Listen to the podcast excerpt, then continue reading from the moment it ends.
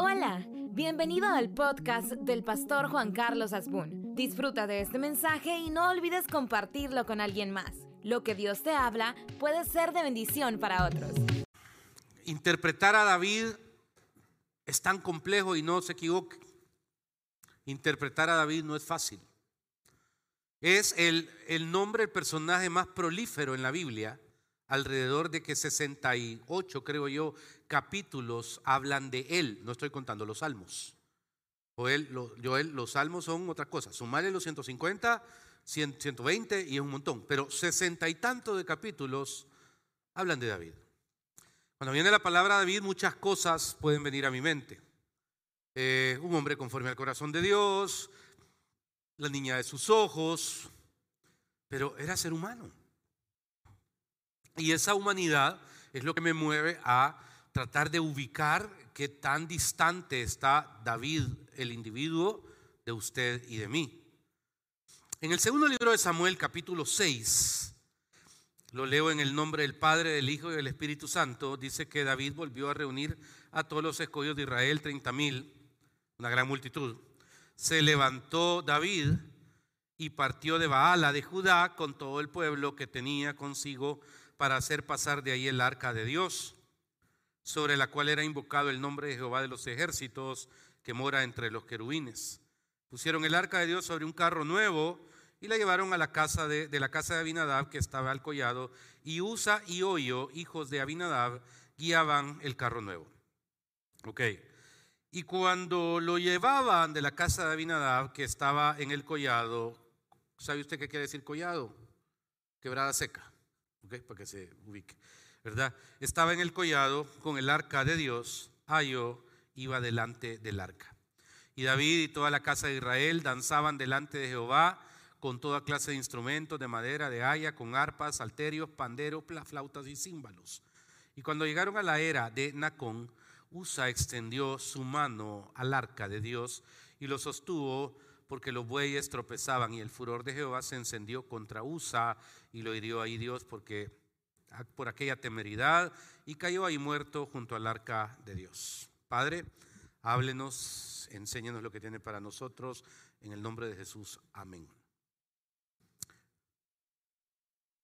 ¿Cómo define usted esta era? Eh, obviamente después de, la revolución del pensamiento filosófico de los, los los grandes pensadores eh, franceses, creo yo, eh, Voltaire, Rousseau, y puedo seguir, seguir, seguir, seguir, eh, creo que es una era bien complicada, porque cada uno interpreta a su manera. La belleza se interpreta a tu manera. la belleza se interpreta a tu manera. todo como que cada quien tiene su manera de interpretar el salado, el dulce, el amargo, ¿Me entiende? Y cuando llegamos al, vínculo espiritual, eh, cada quien tiene, es sabio en su propia opinión. Y llenamos nuestra manera de vivir de palabras como yo creo, yo, yo, yo, yo pienso, yo sé. Y al final el 99% de esas palabras son justificación. Pueden ser válidas, pues yo creo que en esta, en esta iglesia jamás voy a reprimir el pensamiento individual. que quede claro, creo que cada quien tiene derecho de tirar la bolita. Siempre y cuando en mi corazón y mis oraciones es que cuando la bolita se caiga, caiga en el lugar correcto. Así manejamos la vida. David tiene en este momento una interesante opinión en su relación con Dios, porque tenía un anhelo. Él lo tenía maquinando desde tiempos. Quiero construir casa, quiero construir el templo, quiero hacer el templo. Se había vuelto una fijación. Sin embargo, eh, el templo último, les recuerdo que había, tal vez se lo menciono, tres templos. El primer templo lo hizo Salomón, el hijo, y, este fue destruido por la invasión babilónica. El segundo templo lo hizo eh, eh, ¿cómo se llama? Herodes el Grande. Y Herodes el Grande, fue, ese templo fue destruido por los romanos en la década 70 del primer siglo. Y entonces en este momento no existía. Venimos de un tiempo donde existía el tabernáculo de Moisés, que era aquella tienda de campaña que la nube llegaba y se levantaba y se movían, a un tiempo donde se le comienza a llamar tabernáculo de David, a un lugar que es muy parecido al tabernáculo de Moisés, pero que tenía em, ¿cómo se llama? Ciertas peculiaridades. Hoy hay iglesias que hacen doctrinas con relación al tabernáculo de David. ¿Me entienden? En cuanto a la danza, la alabanza, la restauración de dicho tabernáculo, etcétera. No pueden ser doctrinas muy sólidas, pero son bonitas. Son bonitas, edifican, no destruyen, eh, agradan. Y, creo que en algún momento ayudan. Pero eh, estamos en un tiempo antes de ese tabernáculo. Y en ese tabernáculo de David y su, eh, su manera de, hacerse, algo vital era el arca. El arca era una caja de maderas especificadas en, los textos sagrados con ciertas coberturas de oro que tenían tres elementos adentro y que lo guardaban como testimonio del amor y la fe de Dios y hacia su pueblo y la fidelidad. Uno era el maná, ahí está, el maná que fue lo que comieron en el desierto, el otro era la vara de Aarón, donde floreció el palo seco como que fuera palo de escoba, una noche floreció con almendros y con hojas y con otras cosas, ¿me entiende? Y el otro eran las tablas de la ley, no las primeras que Moisés tiró, sino que las segundas. Eso estaba ahí. Y esto era importantísimo porque no podía haber, hermano, eh, perdón la analogía tan pagana, barata, ¿verdad? Eh, no podía haber eh, pizzería sin pizza, ¿vale? ¿Me entiendes? Va a una pizzería, no podía haber una manifestación de Dios, de adoración, de actitud, si no estaba el, eh, el arca. Pero el arca tenía ciertas reglas. Y es donde la palabra regla a muchos nos choca, pero a la larga, si usted quiere vivir 80, 100 años, la palabra regla le va a sumar, nunca le va a restar, si parte de la palabra de Dios. Y entonces una regla era que el arca era tan sagrada que solo podía ser movida por levitas. ¿Quiénes son los levitas? Eran 12 tribus. Ta, ta, ta, ta, Una de ellas era la tribu de Leví. ¿Quiénes eran ellos? Los sacerdotes, los llamados a poder ministrar a las 11 tribus y ofrecer los sacrificios. ¿Por qué el Señor es tan claro y específico en estas enseñanzas?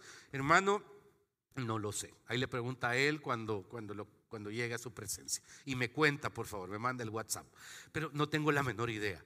Pero esta palabra es bien importante porque en este buen momento David está extremadamente emocionado.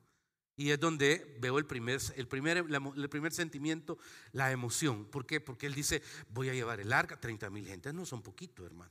Casi va alguien con los cohetes ahí adelante. ¿Me entiende? Y van aquellos bailarines, que aquellos, eh, ¿cómo se llaman los que, los que usan zancos? Eh, me imagino, o sea, fue bonito, emotivo, hermoso. Pero hay un momento, Malena, difícil porque en ese momento eh, la carreta donde va, como que se va de lado y le pone la mano un muchacho, buena gente, buena intención, y, se muere. Y esto desilusiona a David. Desilusiona, Will. me ayudan ahí atrás, por favor, que es la hora de las tazas. Porfa, rapidito. Y gracias, le agradezco yo. Y entonces esto desilusiona grandemente eh, a David, porque de repente dice, a la puchica, yo estoy yendo a la iglesia, yo estoy comenzando a servir, yo estoy haciendo esto, yo quiero entrar en tal ministerio, estoy ordenando mi vida, eh, terminé una relación que no me lleva a ningún lado y cuando mejor estoy tratando de hacer las cosas, peor me va.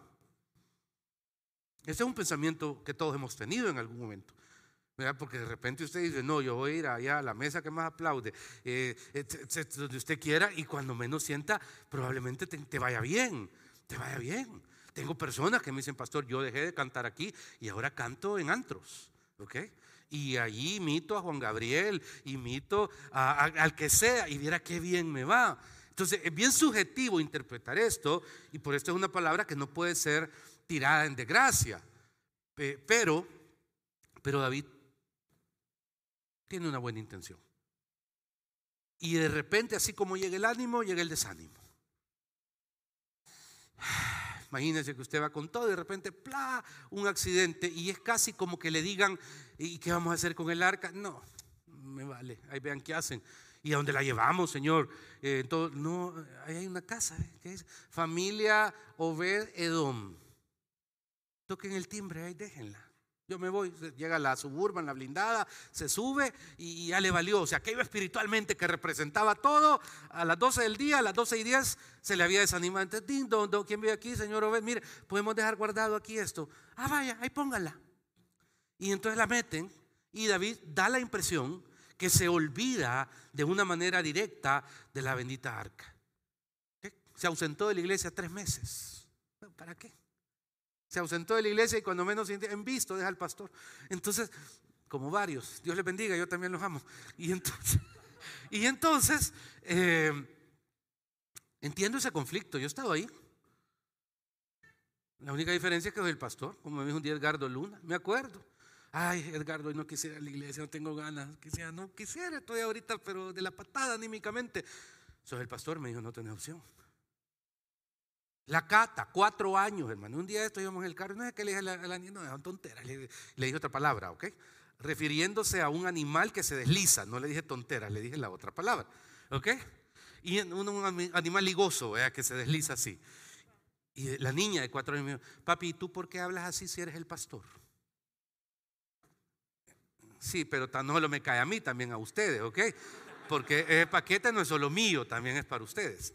Y entonces eh, David se desanimó, pero vea lo que dice el versículo número 11. Y estuvo el arca de Jehová en casa de Obededón, Geteo, tres meses, y bendijo Jehová a Obededón y a toda su casa.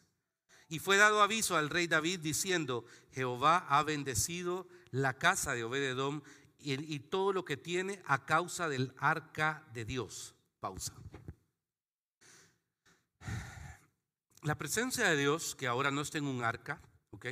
Pero, pero por ejemplo lo que pasó hace un ratito en la adoración, para mí, y si alguien no lo sintió, también a mí me ha pasado.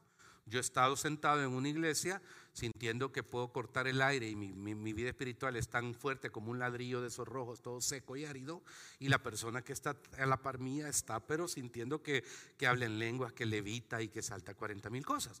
Entonces he aprendido que no depende de que yo la sienta, que la presencia de Dios está. ¿ok?, Simplemente es que yo estoy atravesando un momento medio, medio complicado en mi vida, pero la presencia de Dios no es porque yo, no, puede estar aquí aunque usted no la haya sentido. Pero ahora hubo una manifestación tan bonita que entonces que, aquí me, me descubre una cosa importante, que la presencia de Dios de manera permanente en un hogar o en una casa transforma. Dije de manera permanente. Le fueron a dejar el arca.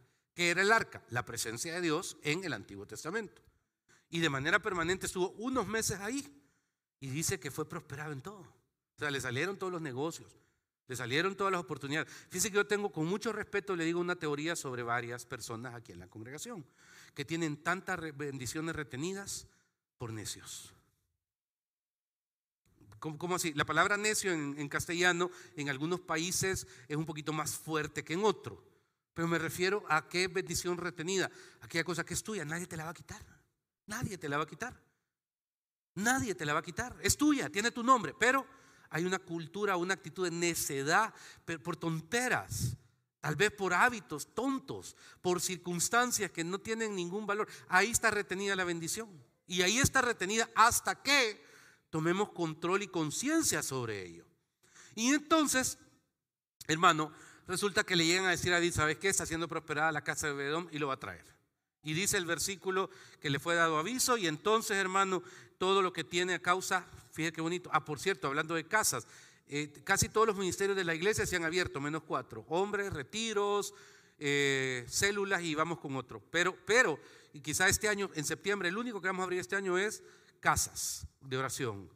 Y yo voy a invitar en un momento que, el Señor comience a tocar 20, 15, vamos a comenzar un milito, 15, 15 a 20 casas que quieran ser dispuestas para que ahí se predique palabra todas las semanas y orar por 15 a 20 predicadores entre ustedes que puedan llegar y, eh, y ser instrumentos de bendición en sus hogares. Porque cuando la presencia de Dios habita un lugar, no digo que es perfecto en nuestro caso, yo no tengo una casa perfecta, pero es más sano. ¿Ok? Hay más orden. Y, y, esto no lo podemos perder de vista. ¿Por qué? Porque la casa de Abedón fue prosperada. Entonces llega David y lo va a traer, pero ¿cuál es la diferencia? Y aquí es donde quiero, quiero hacer un énfasis en el primer punto. Vaya por favor a Primera de Crónicas 15, eh, ahí cerca, Primera de Crónicas 15.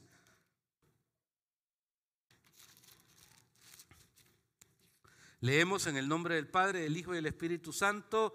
Del 1 al 3. Dice, hizo David también casas para sí en la ciudad de David y arregló un lugar para el arca de Dios y le levantó una tienda. Entonces dijo David, el arca de Dios no debe ser llevada, pongan atención, sino por los levitas, porque a ellos ha elegido Jehová para que lleven el arca de Jehová y le sirvan perpetuamente. Y congregó David a todo Israel en Jerusalén y bla, bla, para que pasasen el arco, etcétera y reunió también David a los hijos de Aarón y a los levitas, etc. ¿A dónde quiero llegar? ¿Se acuerda de la palabra que mencioné hace un ratito? Orden. Okay. ¿El arca tiene unción? ¿Sí o no? Sí. ¿El arca merecía estar en el, en el tabernáculo de David? Sí. Pero no se podía mover de manera incorrecta. Y aquí es donde, si usted me permite ser un poco franco y honesto con usted, y le quiero hablar a los más jóvenes porque ya la regué bastante. Ya me equivoqué bastante. La vida no es de atajos. ¿Ok? Un día yo estaba manejando un carro bastante largo. Y yo estaba acostumbrado, estoy acostumbrado a meterme que en una gasolinera, que en los túmulos, que en, que, en la vuelta, ¿me entiende? Y me di cuenta en dos días que le rayé de aquí, ay, dije yo en mi mente, y lo, y lo rayé del otro lado y entonces dije, este carro no es para andar en metederos o en sacaderos. Es un carro donde tengo que ocupar las calles rectas, los cruces correctos, evitar meterme en la gasolinera para evitar el semáforo, porque así es la vida. La vida no es de atajos. ¿Estás aquí? Ok. Y entonces, todo en su tiempo. Todo en su tiempo. Y probablemente diga, ahorita me está hablando en chino el pastor tranquilo, todo en su tiempo. Lo único que uno tiene que aprender que si la vida no es de atajos, las cosas de Dios tampoco lo son. Las cosas de Dios tienen un orden. No puede haber sincretismo, que hoy creo una cosa, mañana otra y pasado mañana otra. No es de atajos. La vida es si permanecéis en mí y mis palabras permanecen en vosotros. ¿Ve, la diferencia? Ok. Entonces, David lo hizo de nuevo, pero ¿cómo lo hizo? Ya no a su manera. Lo hizo a la manera de Dios. ¿Quiénes son los responsables de llevar el arca? Los levitas. Y entonces, cuando se va dando esta, este cambio, hermano, es donde uno tiene que ubicar ciertas cosas en el contexto. Por ejemplo, hermano, el Salmo 51. Si usted va conmigo al Salmo 51, que yo hay veces lamento que los cantantes, ministros cristianos, no le den el sentimiento correcto a las canciones, porque esto crea en mí un corazón recto y limpio no es una onda poética. El hombre le acababa de regar grande, estaba en adulterio, se había mandado a matar al, al, marido de la, de la, del amante. O sea, e, e, esta, era una situación caótica. O sea, por eso le digo, por eso me encanta hablar de David, porque aquí no estoy hablando de un ángel, Estoy hablando que probablemente su semana se compara a la, de él. Pero, y aquí es donde quisiera que era la diferencia. El Salmo 51 entra David en una situación donde dice, hermano, ten piedad de mí, oh Dios, póngale atención al texto, conforme a tu misericordia, conforme a la multitud de tus piedades, borra mis rebeliones, lávame más y más de mi maldad, límpiame de mi pecado porque yo reconozco mis rebeliones y mi pecado está siempre delante de mí. Contra ti, contra ti solo he pecado y he hecho lo malo delante de tus ojos, para que seas reconocido justo en tu palabra y tenido por puro en tu juicio. He aquí en maldad, fíjese que aquí hay un versículo interesante, vamos a separarnos un poquito. Hay una teoría en algunas escuelas judías de que David no era hijo de el papá y la mamá, sino que era hijo por fuera. No digo que doctrina, solo le estoy contando el chambre. ¿Ok? Y entonces, va, pasó un evento, evento de oro. El profeta, la máxima autoridad en, Israel, va a llegar a la casa de alguien. Y le dice una petición, teneme reunidos a tus hijos. ¿Te puedes imaginar lo que significa? Piense como papá, ok. Piense como hombre. Estamos claros aquí. Hombres que tienen tal vez un hijo por fuera, solo piensen así. Aquí ninguno. Yo sé que esto es ilustraciones de otros lados, hermano. Pero piense, piense como hombre. Llega, llegan todas las suburban y llega el profeta. ¿Y a qué llega? A ungir a un hijo de él. Ve a uno, chica, este, este sí, este sí se ve chulo, este es, habla siete idiomas, se peina así, como que es Oscar, el de, el de teatro, ¿me entiende? Y, todo, este, no, y el Señor le dice, no es, este, este sí, mira, este tiene una cintura de torero como el pastor Adún, este debe ser. Y entonces, eh, tampoco es ese. Y de repente, él le hace una pregunta interesantísima. Y estos son todos tus hijos, no tenés otro. Ah, ah, sí, sí, tengo, tengo otro, pero no está aquí. Pero si querés lo mando a llamar. Mándalo a llamar, me voy a esperar. Y, entonces aquí viene una pregunta. Si tan magno evento era convocar a tus hijos, ¿por qué no convocó a uno? Número uno. Y me puede decir, ah, porque lo menospreciaba. Pero vea el versículo que dice aquí David. He aquí, en maldad he sido formado y en pecado me consiguió mi madre. Hay una teoría de que David era hijo de una moabita. ¿Ok? Y solo se la dejo como cultura general. No es doctrina de esto, ni vaya un día a salir ahí eh, disparado de cables. Pero qué interesante, porque aquí hasta valida un montón de nosotros, que quizás no nacimos de matrimonio puro o matrimonio formal. O sea, dejémonos de lamentarnos en buen español por lo que no tuvimos, que mi papá fue irresponsable, que no estuvo, que estuvo. Ya estuvo, men. Avanzar en el Señor. Los, los padres no se escogen.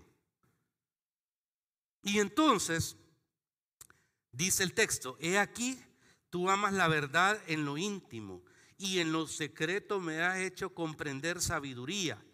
Purifícame con hisopo y seré limpio.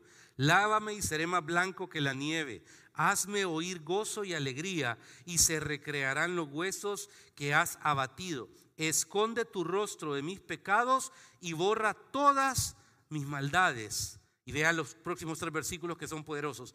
Crea en mí, oh Dios, un corazón limpio. Renueva un espíritu recto dentro de mí. No me eches de delante de ti y no quites de mí tu santo espíritu.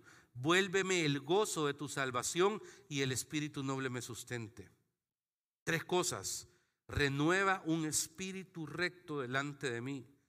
Dos, Hermano, no quites de mí tu Santo Espíritu. Y tres, vuélveme el gozo de tu salvación. Me voy a enfocar en el último. Porque el gozo de la salvación, yo lo he perdido un par de veces, o más quizá. El gozo de la salvación es aquello que no, me, no me dan ganas de las cosas espirituales. No me motiva. Simplemente estoy desanimado en mi alma y de repente puedo decir voy a predicar por predicar o voy a cantar por cantar, o voy a servir por servir, o peor aún, voy a asistir a la iglesia por asistir a la iglesia, lo cual no es malo, porque ese periodo de sequedad pasa, y cuando uno lo pasa aquí adentro, le sale más barato que pasarlo allá afuera. Pero eh, quiero encontrar, o sea, quiero explicarle aquí un David decadente, no un David victorioso. Y ese David decadente que está dándonos esta enseñanza, hermano, es, es un David que, que, prendía que los no de Dios muchas veces son sí. ¿Cómo así, pastor? Sí. Los no de Dios son para mí hermosos muchas veces. El próximo año cumplimos 25 años como iglesia. Tengo varios sueños, Dios dirá. Quisiera invitar a uno de aquellos ultra grandes predicadores, eh, uno por mes, ¿me entiende? O cantante o lo que fuera, para que estén aquí en la iglesia y entonces poder darle esa connotación de 25 años. Quisiera editar un libro que ya está terminado casi, pero nos falta eso para poder presentarlo a la congregación sobre 25 años. Y es como bien bonito porque en ese sentido uno le propone a Dios, le propone a Dios. Dios dirá, ¿qué se necesita? Se necesita pistos, se necesita agenda, se necesita un montón de cosas. Y de repente es como que maravilloso poder celebrar esos 25 años. Pero esos 25 años es enfocado en ustedes. Sea, hace mucho pasé la época de estar, ay, no vino el hermano fulano. Y por no estar pendiente del hermano fulano, no me alegro con los que vinieron. La Biblia dice, yo me alegré con los que decían, a la casa de Jehová iremos. ¿Y quiénes, se quiénes vinieron? Ustedes. ¿Está aquí, iglesia? Ok. Entonces, ¿con quién me tengo que alegrar? Con ustedes, no con los que no están espiritualmente hablando, cuán necesario y cuán importante es ubicar eso en el rey David. Que si bien es cierto, hermano, él carecía en distintos momentos de muchas cosas o se sentía lejos de Dios, nunca perdía de vista el rumbo de dónde estaba el Señor y qué era Dios para él. Y eso lo hacía más humano o más espiritual. Otra respuesta que no sé, pero lo hacía más como yo, quizá, o como usted. Pero habían cosas interesantes en él. ¿Cuál es el logro máximo de David? Pensemos en los 66 capítulos 78 que hablan de David. ¿Cuál es el logro póstumo de David? Máximo, lo más grande que pasó en esos, en esos días. ¿Qué dice por ahí? Matar a Goliat, exacto. O sea, eso pasó, hermano, y, y, con, y cómo lo mató? Con la espada. Le voló la cabeza. ¿La espada de quién? Ah, no, lo mató con las piedras y lo remató con la espada. Pero ¿de quién era la espada? De Goliat. Ese era un trofeo. Fíjense qué interesante. Metámonos un poquito en la mente de David. Era un hipertrofeo. Esa espada era para que yo la tuviera en el centro de mi sala, ¿me entiendes? Nos sentamos a platicar, tomar café y la espada en medio. ¿Ok? Porque era, es un hito. Y, me puedo tomar una foto con la espada. Sí, tómesela. Ir tomando de las selfies y todo. Creo que algo importante de David es que, aunque, hermano, claro, las cosas materiales gustan, no nos engañemos. El que me diga que no, no le creo. ¿ok? El que me diga que no, que no quiere vivir en una mejor casa, no le creo. La hermana que me diga que no necesita más de tres pares de zapatos, eso es peor todavía, ese es el juicio, el rapto y todo lo demás. Yo solo dos pares de zapatos quiero, jamás le voy a creer eso. No, hombre. Y entonces, pero David tenía una peculiaridad que en este evento yo lo siento. Hermano, entendía que las cosas humanas son espumía. ¿Cómo así, pastor? Nunca se creyó los títulos. Nunca se creyó los nombramientos, porque lo que representaba lo que él había hecho era la espada. Y si usted va conmigo al primer libro de Samuel, déjeme hallarlo porque estos libros a mí me pierden. Primer libro de Samuel, específicamente en el capítulo 21, David está en una profunda situación y dice el versículo 9, y el sacerdote respondió, la espada de Goliat del Filisteo al que tú venciste en el valle de Ela, está aquí envuelta en un velo detrás del efod. Si quieres tomarla, tómala, porque aquí no hay sino, no hay otra sino esa. Y David dijo, ninguna como ella, dámela. Hermano, usted lo puede creer. El trofeo más grande estaba envuelto en papel de diario atrás de unas sábanas. Creo que le ponga atención a eso. Estaba envuelto. Casi lo tenían de cuña para que la puerta no se cerrara. El trofeo más grande. Y aquí es donde para mí es otra lección gigantesca. Porque como le digo, soñar no es malo, aspirar es maravilloso, creerle a Dios es espectacular. Pero hermano, no se trata de querer eso. Esas son circunstancias, los, los, puestos, los recursos, las finanzas, siempre deben verse en función de medio y no de fin. Y esto yo rescato de David, aunque él era el rey, me da la impresión que lo vio en función de medio, por algo, con un propósito espiritual sobre todo, pero nunca lo vio en función de fin. ¿Y cómo le confirmo esto? Y aquí es donde quiero que usted vea esto, porque toda la vida la obsesión de David era construir el templo. Casi la del pastor Asbun, algo así. Pero ya Dios y yo ya somos amigos en eso, ya, ya hace tiempo de pelear con Él. Por eso, Él dirá en qué momento y ya sabe lo que quiero y Él sabe lo que quiere y somos felices. Pero, pero, este hombre, puchica, había hecho mérito. Tenía toda la madera, tenía todo el oro. Este no era que llévenselo a mi casa, sino que decía, ¿saben qué? Todo eso de esa batalla, ¿cuánto es en oro? Vaya, mándenlo para guardarlo para construir el templo. Y todo eso, mándenlo para guardarlo para cuando construyamos el templo. O sea, ese hombre pudo haber hecho quizás dos o tres templos porque era su obsesión por amor a Dios. Y entonces, hermano, se vuelve tan interesante porque un día Dios lo sienta. Y aquí es donde te digo los no de Dios, muchas veces tenés que verlos como sí. Vaya conmigo, por favor, ahí a segunda de Samuel 7. Vamos a, antes de leer, quiero comentarle algo. Segundo de Samuel 7. De repente, hermano, al 6 si quiere. Bueno, David lleva el arca. Le voy a contar algo antes que lo lea. Y Dios le dice, ¿sabes qué, David? No porque has derramado mucha sangre, vos no vas a hacer el templo. Lo va a hacer tu hijo Salomón.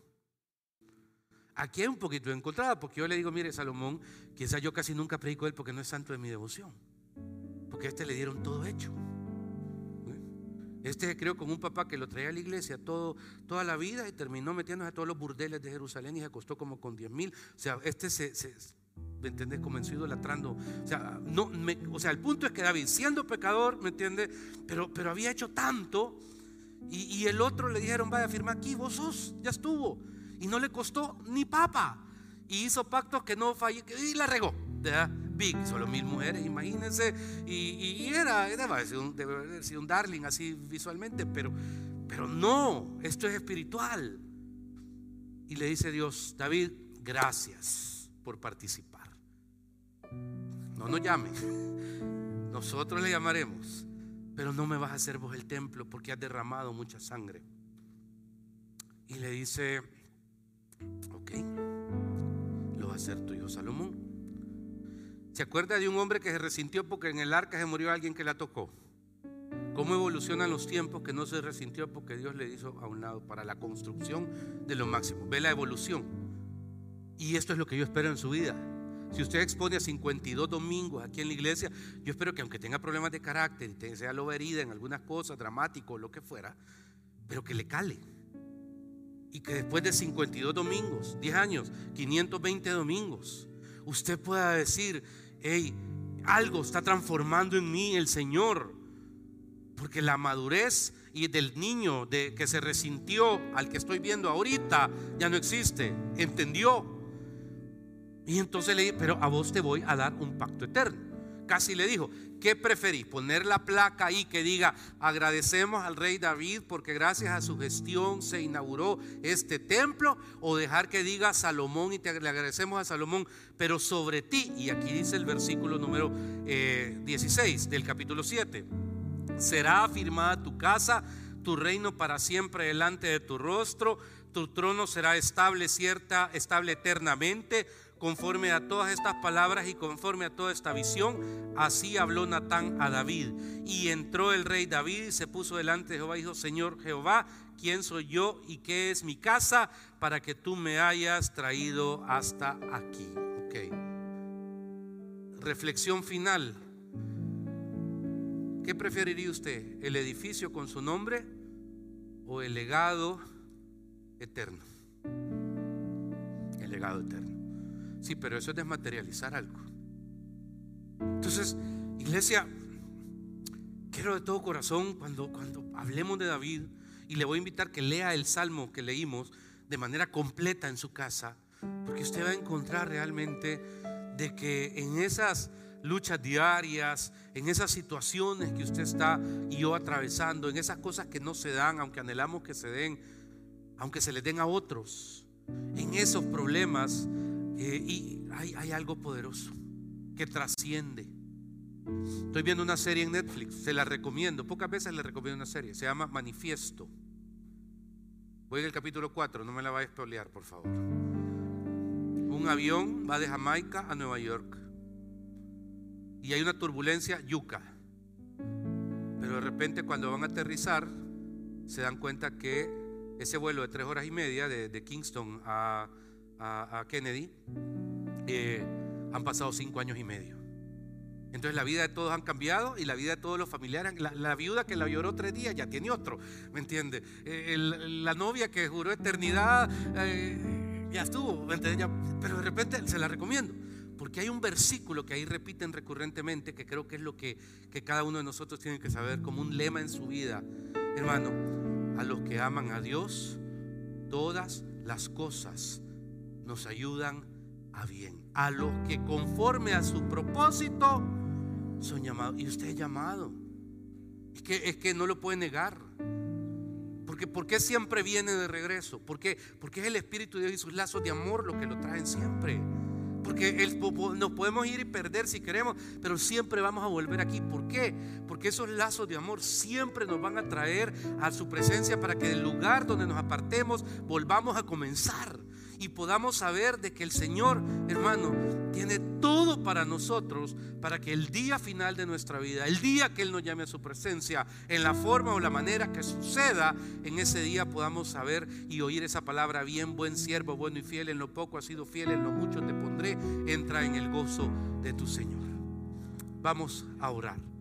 Bendito Dios que en esta mañana alrededor de tu casa esta palabra, Señor, pueda caer una gota fresca de agua en medio de la aridez del corazón. Señor, que el que necesita restauración, restitución, fuerzas, ánimo, sepa que la fuente es Él y que no hay otro lugar, no hay, no hay otro lugar más importante y más relevante. En el nombre de Jesús, Señor. Aleluya, Santo. Así es, presencia, Tu presencia, tu presencia. me.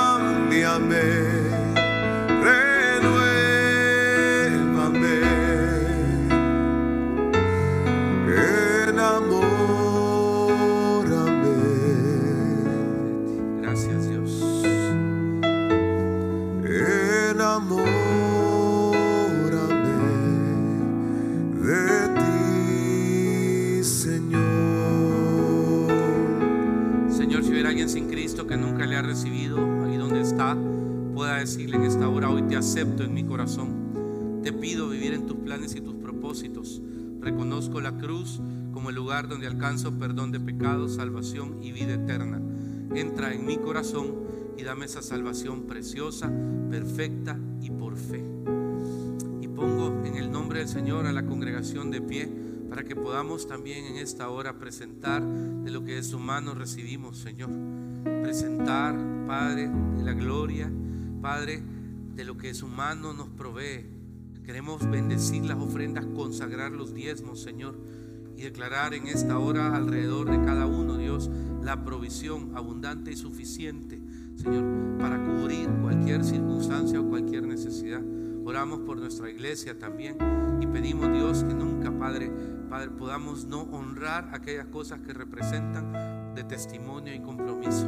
Gracias, Señor, multiplícalo, Señor. Dios bendiga cada familia, cada mesa, cada colegiatura, cada negocio, cada emprendedurismo y cada proyecto que sus hijos presenten siempre delante de usted. En el nombre de Jesús. Amén y amén. Iglesia puede sentarse si usted quiere presentar sus ofrendas con algún tipo de plástico o QR. Los POS están en la parte de atrás. Todo cheque a nombre de Iglesia Quemuel. Y si requiere sobres, indíquelo y los servidores le harán llegar el sobre respectivo. Muchas gracias. Pueden pasar.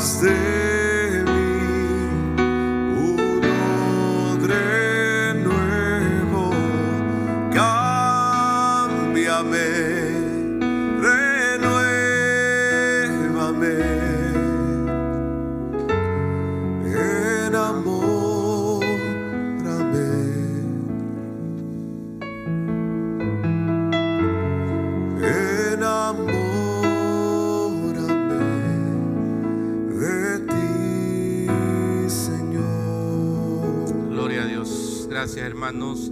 Anuncios en esta hora. Este sábado, de 2 a 5 de la tarde, en el auditorio del ITCA, no FEPADE, ok, no la UCA, el ITCA, calle entrada Santa Tecla, de 2 a 5 tenemos un seminario de hombres. El- un hermano de la congregación tuvo el sentir de organizarlo y lo estamos apoyando.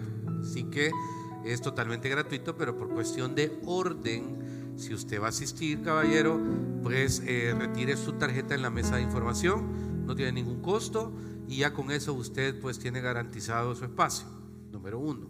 Número dos, el próximo fin de semana también, no el sábado, el domingo, tenemos bautizos a las diez y media de la mañana. Si usted no se ha bautizado, deme el privilegio, deme el honor de poderle bautizar. Diez y media de la mañana aquí. Le esperamos, le van a dar todas las instrucciones. eh, y entonces eh, con eso tenemos algo especial.